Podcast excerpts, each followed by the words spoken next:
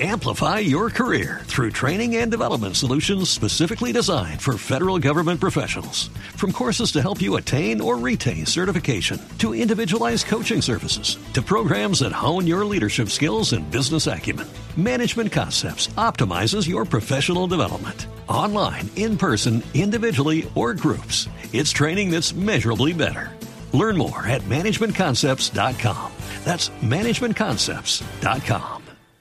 Dio la cara hoy Florentino Pérez, ¿no? No, pues es que después del papelón de ayer, una cosa impresionante, tenía que salir a hablar la máxima autoridad del Real Madrid. Metieron la pata, jugó Cherisev, el eh, jugador del Real Madrid, tenía que pagar una fecha de suspensión y el reglamento es claro. Eh, seguramente, porque ya ha hecho el Cádiz la reclamación, eh, sería expulsado de la Copa del Rey el equipo que ganó en la cancha. Claro, Madrid. recordemos que ya le pasó a los Asuna en fechas, en, en rondas anteriores. Y recordémosle a los oyentes cómo es esta historia. Cherisev jugaba con el Villarreal la temporada pasada.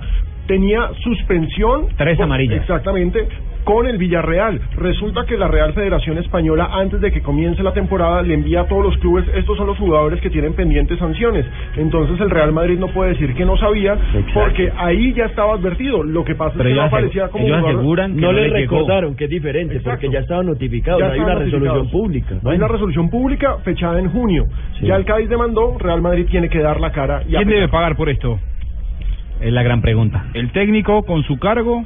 Para mí es una situación saca técnico. Si sos técnico del Real Madrid, tenés que responder por las buenas y por las malas. Cierto. Esta Hay- es increíble. Hay un tema en el Real Madrid y es que hace cuando estaba Mourinho tuvo una pelea con Valdano, que era el director deportivo, que es en parte el que se encarga de ese tema. O sea, ahora el Real Madrid no tiene director deportivo y en parte por eso también sucedió este fa- esta falla. Pues Florentino sigue defendiendo inicialmente incluso al propio jugador. En relación con la alineación por el Real Madrid del jugador Cherichev y tras el análisis de lo acontecido en la reunión de la Junta Directiva que acabamos de celebrar, pues les quiero manifestar lo siguiente. La sanción consistente en la suspensión de un partido por acumulación de tres tarjetas amarillas en la competición de la Copa del Rey de la temporada pasada, mientras el jugador prestaba sus servicios en el Villarreal, a nuestra manera de ver no es efectiva, porque nadie le ha notificado al jugador dicha sanción, tal y como claramente establece el, el artículo 41, apartado 2 del Código Disciplinario de la Real Federación Española de Fútbol, cuando dice que las resoluciones sancionadoras no producirán efectos para los interesados hasta su notificación personal. Es un principio esencial y básico de todo derecho sancionador que la sanción no es eficaz, es como si no existiera, hasta que se le notifica al sancionado. Al jugador Cherichev, según manifiesta, nadie le notificó la sanción y por tanto esta no es eficaz. El Real Madrid no conocía de su existencia, nadie se lo comunicó, ni el jugador, ni el Villarreal, ni la Federación Española de Fútbol. La necesidad de notificación personal ha sido expresamente reconocida por el Tribunal Administrativo del Deporte en su reciente resolución de 30 de enero de 2015. Bueno, eh, la pregunta es, si uno compra, usted compra un carro, Claro. ¿sí?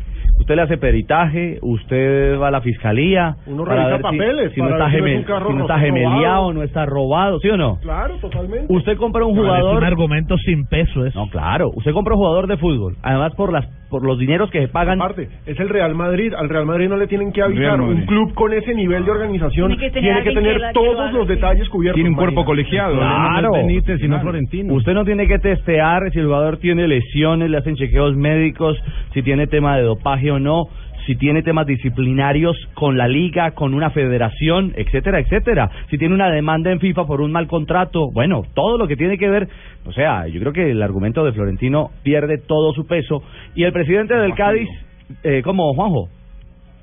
que es vacío, que no tiene argumentos y más, ¿sabes por qué? Porque se viene de perder 4 a 0 el clásico como local con Barcelona, porque el equipo está a 6 puntos, porque los referentes no respaldan al técnico, me parece que es una gota más de una etapa oscura que lo tiene a Florentino como presidente y a Rafa Benítez como técnico. Uno de los dos me parece tiene que hacerse cargo de este papelón que han hecho ayer.